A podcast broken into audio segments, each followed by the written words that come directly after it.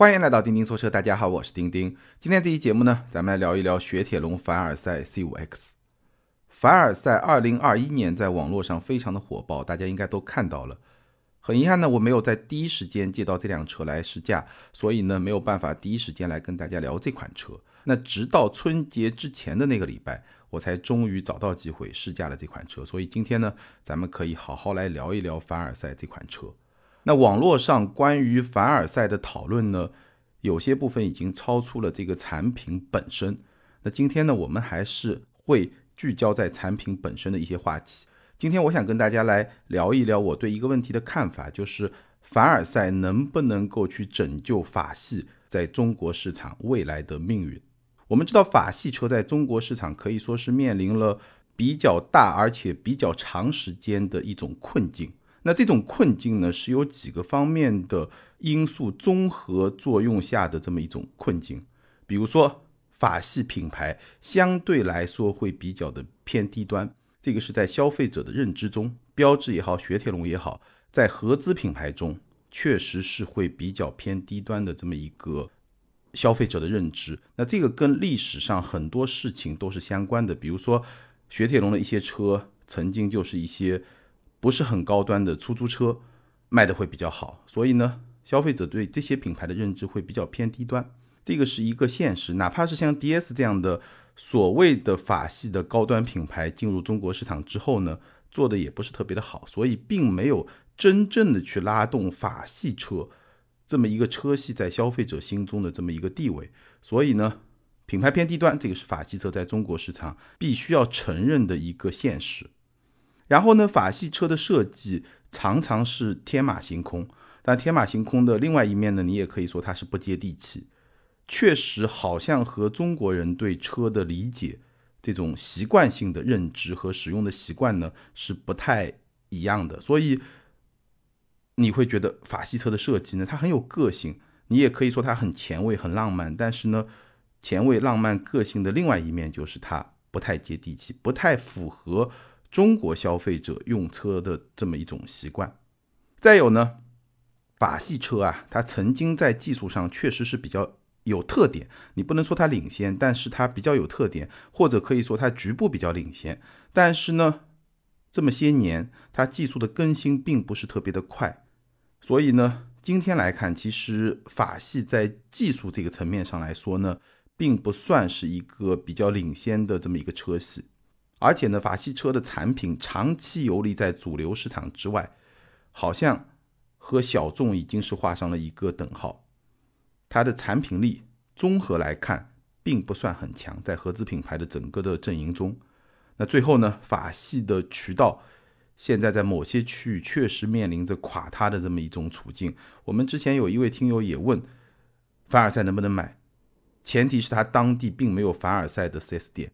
所以渠道也是法系面临的一个很大的困境。我刚刚说的所有这些困境加在一起，就构成了法系当下在中国市场面临的一个相当大的困境。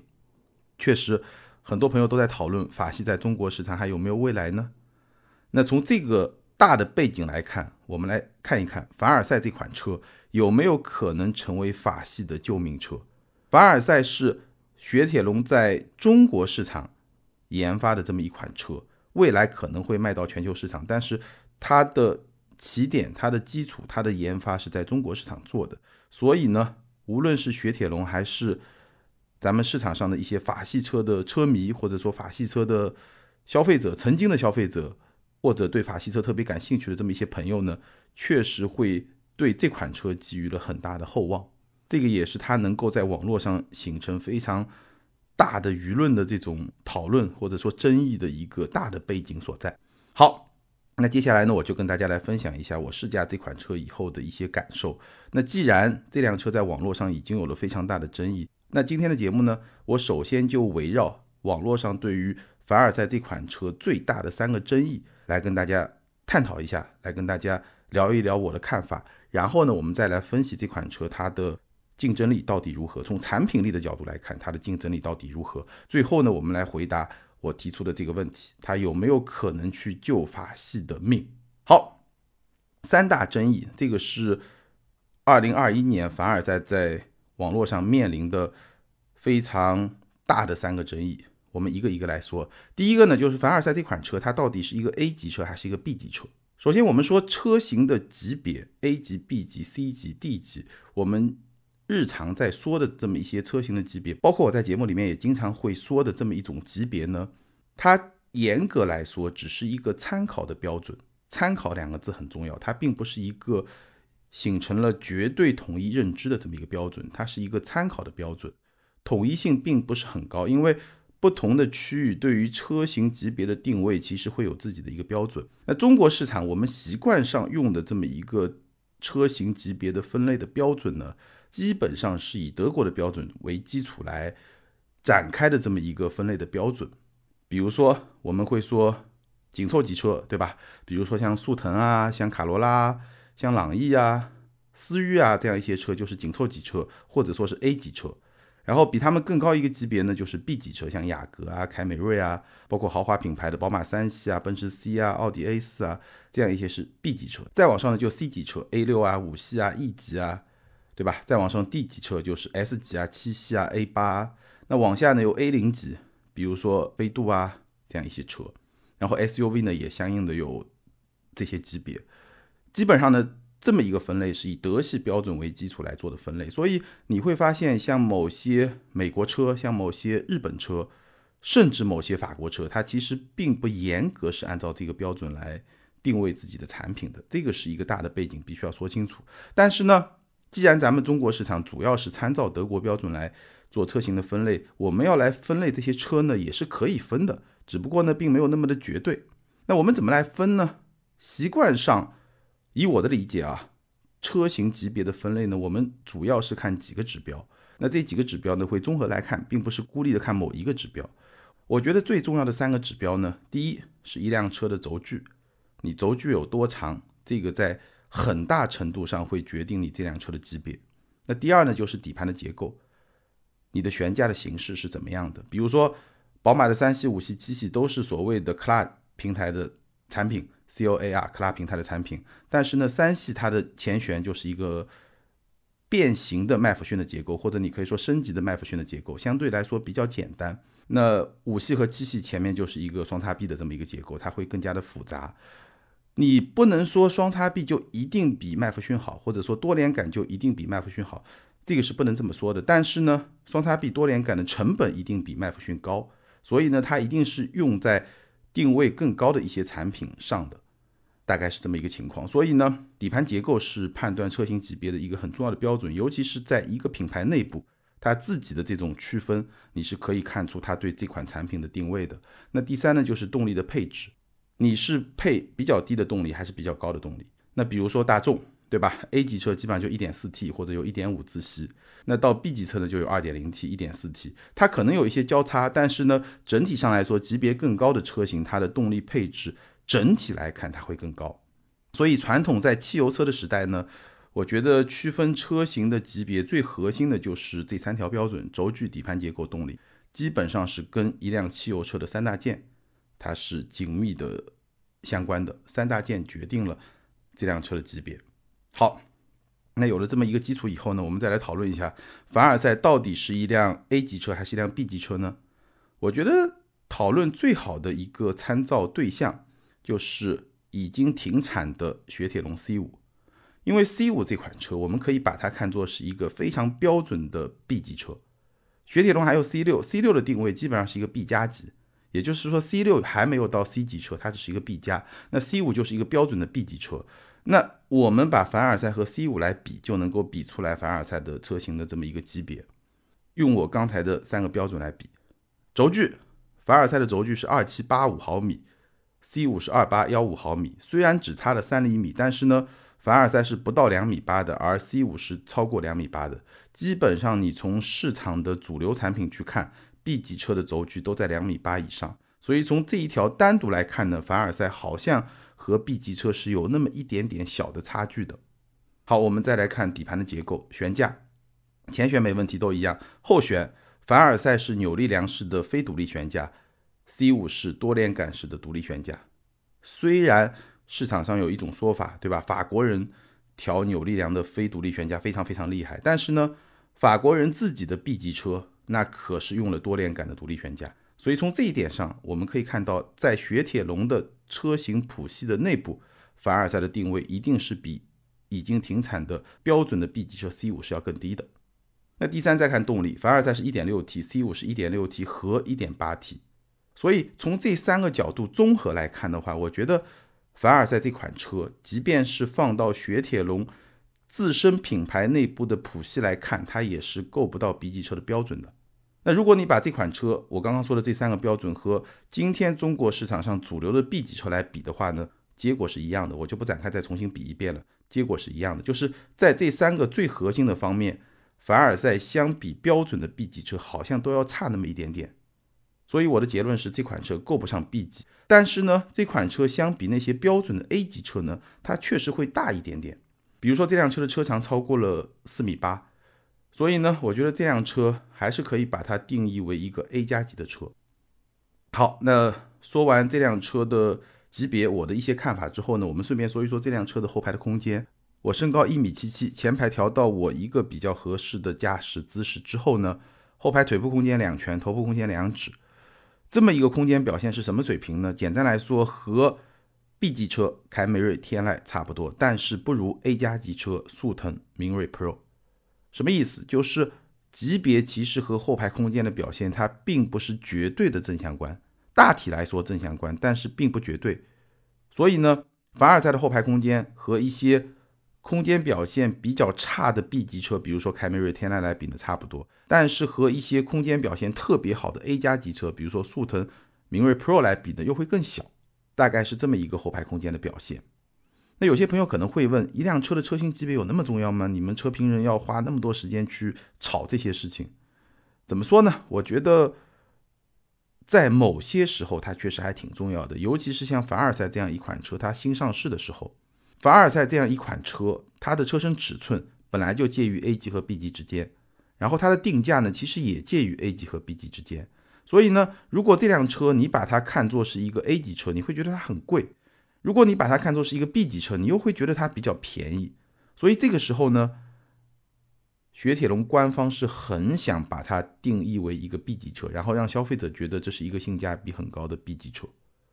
这个在经济学上有一个概念叫锚定效应，你脑子里面先把它当 B 级车了，你就觉得它很便宜；你脑子里面先把它当 A 级车了，你就会觉得它贵。而这种想法，消费者心中的这种观念，其实。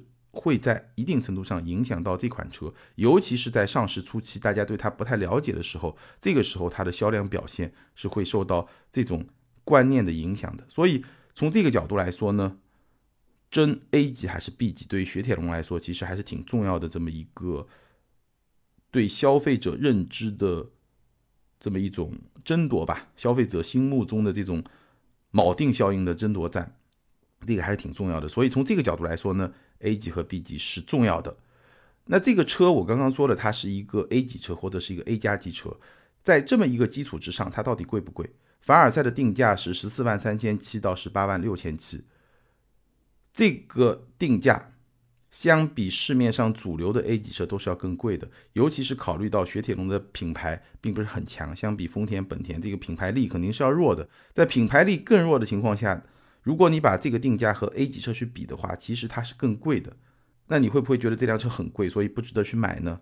其实我觉得，虽然说这辆车我把它定义为是一个 A 加级车，但是呢，这个价格呢也不算特别贵，基本上我觉得还是一个比较正常的、比较合理的价格。为什么呢？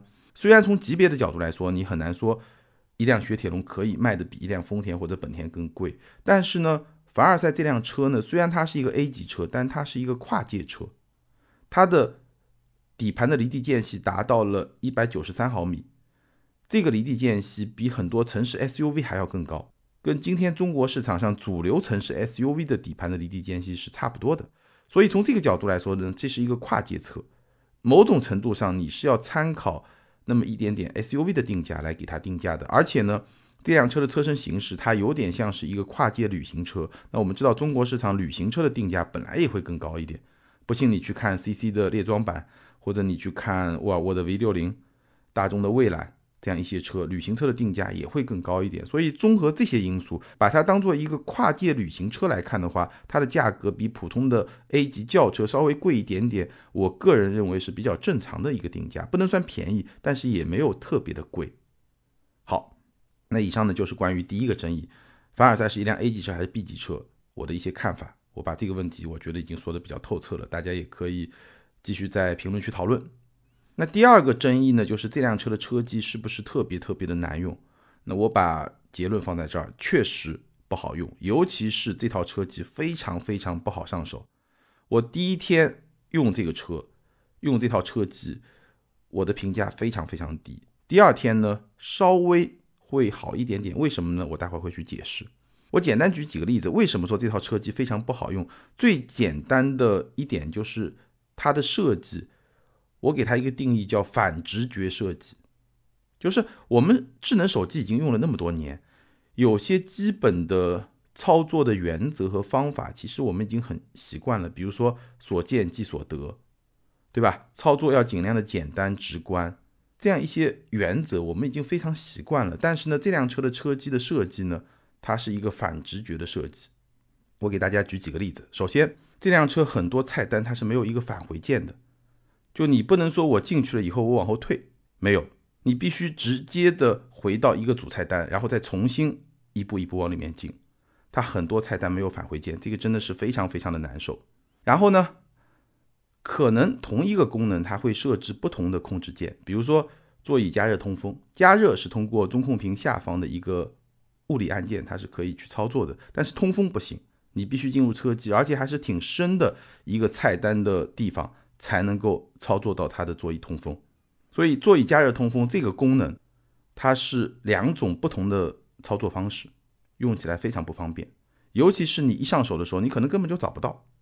再比如说，同一个功能的操作的反馈的方式完全不同，比如说这辆车它有 HUD 就抬头显示，那怎么样开 HUD 关 HUD 呢？是通过中控屏里面的某个按键，但是呢，奇怪就奇怪在这个地方。如果你要把 HUD 关闭，你按一下那个键，屏幕里面的一个键，它马上就关闭了。但是如果你要打开呢，你按了以后，你要等五秒它才会打开。所以你一开始会很抓狂。我第一天我就不知道它怎么开，因为我不知道摁了以后要等五秒。我摁了以后，我等了半秒、一秒，我觉得它没响应，我觉得就是它坏了。然后我再摁，我摁到三次、四次，突然之间打开了。然后下一回呢，可能摁到四次、五次又打开了，就你完全不知道是怎么回事。过了一段时间以后，我才意识到，哦，原来它是在你摁了以后要等一段时间，大概五秒或者四秒钟的时间，它才会打开。那这两种操作的反馈是完全不一样的。关闭即刻响应，打开需要等五秒，这个就非常让人抓狂，就不符合普通人正常的这么一种操作的逻辑，这么一种操作的习惯，这个是很大的一个操作使用上的这么一个问题。再比如说。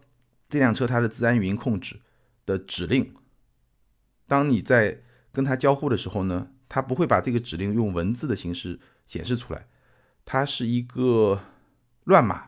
怎么说呢？有点像这个我们早年对吧？有些视频需要打码显示，它就是那个打码，就是那个方块那个码乱码，就是一个打码显示的这么一种状态。这个就很奇怪，你。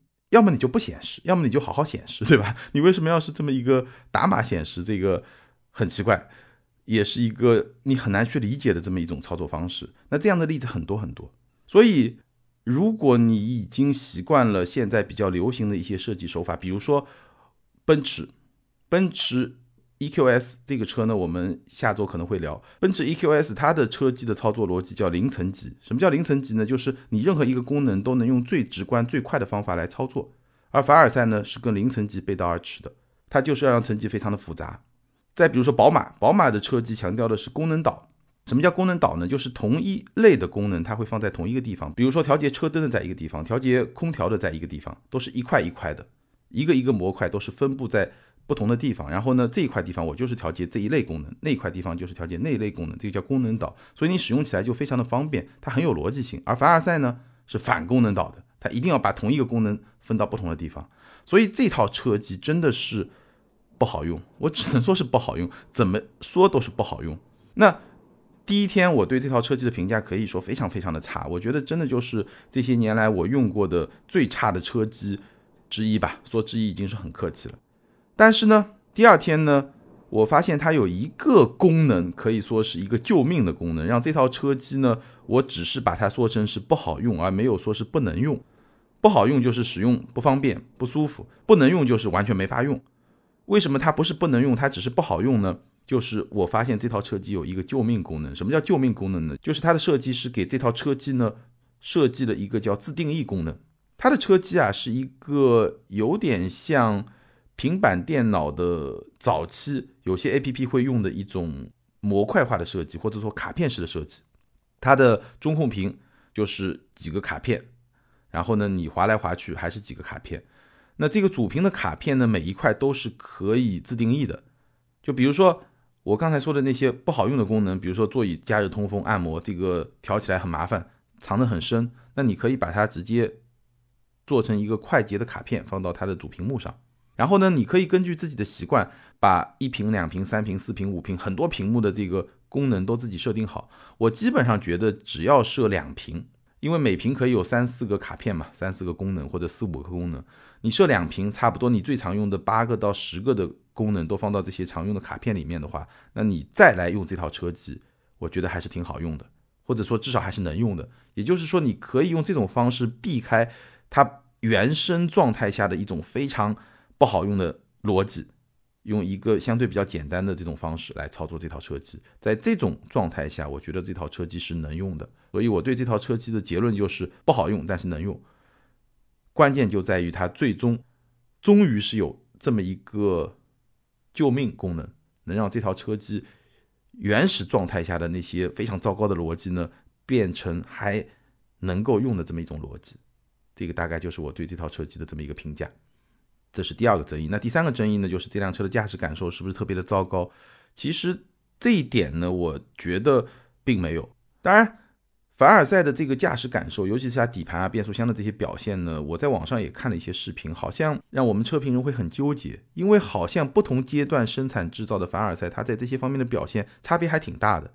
那我开的这辆车呢，我觉得驾驶层面它最大的缺点是什么呢？就是它的抬头和点头现象会比较明显。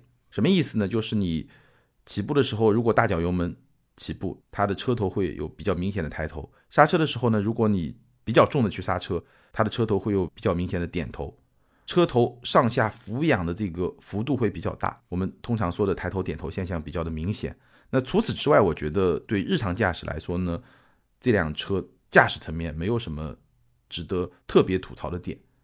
这辆车它的底盘的悬架明显是偏软的，尤其是前半段会特别的软，而且前半段的悬架的起伏的这个幅度会比较的大。但是呢，它后半段这个支撑性我觉得还是 OK 的。正常的行驶过程中呢，你其实觉得它的滤震效果还是不错的。但是呢，就像我说的，如果你起步重油或者刹车的时候刹的比较重的这种情况下呢，你会觉得有抬头和点头的这种现象。那除了这种状态之外呢，其实它整体上来说呢，整个底盘。悬架给你的感觉还是比较软、比较舒服的那么一种感觉。当然，它的轮胎比较的窄，所以呢，从操控的角度来说呢，并不会说特别的运动向的这么一种调教，并不会没有那么的运动。但是日常开呢，并没有什么太大的问题。包括它悬架比较软，也不是一个特别运动的这么一种状态。紧急变线的过程中呢，车身的侧倾还是比较明显的。不运动，但是正常的开呢，我其实觉得并没有太大的问题。然后动力方面呢，1.6T 175马力。这台 1.6T 其实不像是一个涡轮机，它的性格更像是一台2.0的自吸发动机。第一转的动力响应是比较快的，你轻踩油门，动力马上就会出来。而且呢，整个的发力会比较的线性，并没有很强的爆发感，也没有许多涡轮发动机会经常有的一个涡轮迟滞或者说涡轮爆发的那个点，然后突然之间动力会涌现的那么一种状态，没有。它整体上就像是一台2.0自吸发动机。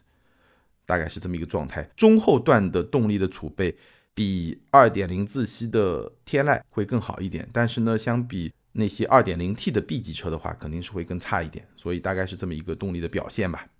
8AT 变速箱，我觉得平顺性完全没有问题，日常开很少能够感受到比较明显的顿挫，但是呢，它的降档逻辑是比较保守的，比如说我可以用换挡拨片来降档，但是呢，哪怕我连拨三下降档拨片，它也只会降一档。所以整个的设定是比较保守的。当然，这个设定跟它发动机的这个特性，我觉得也是比较匹配的。整体上来说呢，我觉得从驾驶的层面上来说呢，凡尔赛这辆车动力的水平可以说中上，底盘的水平呢可以说是中等。好，那以上就是关于网络上对凡尔赛最有争议的三个问题，我试驾体验下来的一些感受。接下来呢，我们来分析一下，从产品力的角度来看，这辆车有哪些优点，有哪些缺点，以及它会适应什么样的消费者。优点呢，我觉得简单来说就两条。第一呢，就是风格，这辆车它的设计确实有自己非常独特的风格，包括说整个车身的样式，一个跨界车的形式。我觉得在这个市场里面还是非常与众不同的，所以这种风格一定能够吸引到部分的消费者。可能主流用户不喜欢这种设计风格，但是会有一部分用户会比较喜欢这种设计风格，而且喜欢的这部分用户呢，往往会非常的喜欢。所以这个我觉得还是它的一个优点。那第二呢，就是这辆车的实用性确实是不错的。我们刚刚提到了后排的空间，包括它后排的乘坐感受也是不错的。它整个的坐垫的长度，包括高度对腿部的支撑，我觉得整体上来说。都是不错的，后排的整个乘坐的感受，包括后排靠背的这个倾斜的角度，后排的坐姿，这个是不错的。后排空间、后排乘坐感受都不错，后备箱的空间也不错，它是一个掀背式的设计，所以后备箱空间比较大，而且呢也比较好用。动力表现，如果你把它当一辆 A 级车来看的话，我觉得表现是不错的。再有呢，就是这辆车它的通过性，它的底盘的高度和城市 SUV 差不多，所以这辆车的通过性也是不错的。风格和实用性，这个是。凡尔赛这辆车，我觉得比较明显的两个优点所在。那缺点呢？首先是这套车机确实不好用，其次呢，它的底盘会比较软，所以呢，整个的操控的感受呢，是一种比较偏软的操控的感受，可能有些朋友并不会特别的喜欢。那它会适合什么样的用户呢？我觉得其实就两条。第一呢，你会喜欢它的风格，而且呢，你能够忍受它的一些短板。它的短板我刚刚都提到了。那有些朋友就是特别喜欢这辆车的风格，然后呢，别的方面呢，像车机，我刚才说也能用，所以呢，你能够去适应它，你能够去宽容它的话，那这辆车呢，可能就会比较适合你。那最后呢，我们简单的来给出一个我对这辆车的一个结论，以及说这期节目我在标题里面提到那个问题，我会怎么来看？那首先呢，我们来看看这辆车它实际在市场终端的销量的表现。我查了一下。今年一月份的数据呢还没出来，在我录节目的时候，那去年十二月这辆车的销量是五千四百六十二辆，超过了五千辆，可以说是最近很多年来卖的最好的雪铁龙品牌，包括标志品牌所有法系车的轿车，这个细分市场里面卖的最好的一款车，这个就是它的销量表现。虽然有很多的争议，但是呢，市场还是给出了一个比较积极的反馈。这个就是我刚才在。点评它的优缺点的时候，我提到的，那么一些喜欢它的风格，而且能够容忍它短板的消费者，还是在为它买单。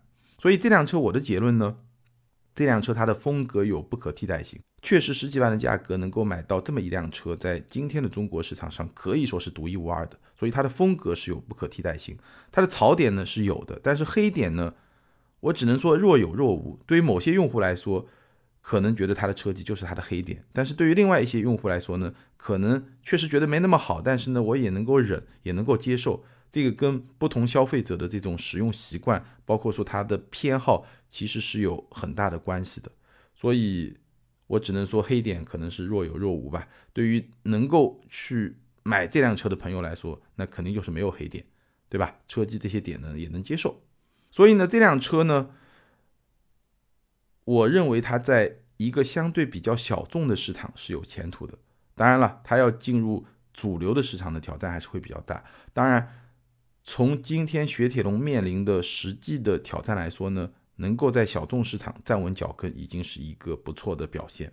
那从这辆车身上，其实我想进一步发挥一下，我们来聊一聊法系车的救命公式，在中国市场，什么样的法系车能够在中国市场活下来？其实就是三条。第一呢，有足够强的风格，这个是法系车的强项，一定要发挥。因为很多朋友喜欢法系车，还是冲着它这个风格来的，你一定不能把这个东西给弱化。所以我觉得凡尔赛的这个车身形态，一个跨界的车身形态，这个是雪铁龙做的最对的一件事情，一定要足够的特别，足够的有风格性，这个是你的长板。那第二点呢，你一定要加上没有明显短板的产品力。凡尔赛这款车呢，应该说还是有明显短板的。当然了，车机据说是可以 OTA 升级的。那我希望这个车机在下一次 OTA 的时候能够彻底的推翻重来。现在的这套逻辑可以全部的扔到垃圾箱里面，然后重来。如果这套车机能够再升级一下，那这辆车的产品力会有明显的提升。第三条，有诚意的价格。法系车的救命公式就是足够强的风格，加上没有明显短板的产品力，加上有诚意的价格。从这个标准来衡量，我觉得凡尔赛可以打七十分。如果它的车机能够彻底的升级，那至少可以打七十五分。这个就足以支撑它今天在市场上的这么一个销量表现，甚至有可能卖得更好。整体上来说，我觉得这辆车确实是最近这些年来产品力最强的一款法系车，但是呢，它仍然有明显的短板。那我。站在法系车的角度来说的话，我只能希望它能够通过 OTA 这种方式，把它最明显的短板给弥补掉。这样的话，这辆车我觉得可能会有更强的市场表现。那对于这么一款产品呢，我们当然可以去吐槽，当然可以用各种方式去吐槽，对吧？这个也是现在网络上比较流行的这种方式。但是呢，综合的、客观的来看呢，我觉得。从这辆车身上，我们还是可以看到法系车的这种努力。那如果说法系车能够更努力一点，我觉得它在中国市场还是有那么一点点机会的，并不是说一定会死。虽然说很艰难，但是还是会有那么一点点的机会。那我们也可以继续的去观察。那如果说你真的对这款车非常非常感兴趣呢，我觉得你可以综合的去判断一下。今天节目里面，我把它最大的几个问题，以及它比较有优势、比较有特点的地方都说得很清楚了。你可以自己去做出一个综合的判断。所有选择都必须要付出一定的代价，那你可以自己去评估一下。好，以上就是关于凡尔赛的全部内容。那关于这款车，你有什么样的观点、什么样的看法？你在看到网络上那么多的各种各样的争议之后，你是一个什么样的态度？你会怎么来评价这款车？欢迎你在评论区留言，和更多的听友和钉钉来进行交流和互动。还是那句老话，留言和互动永远都是对钉钉最大的支持。咱们今天就聊到这儿，下回接着聊，拜拜。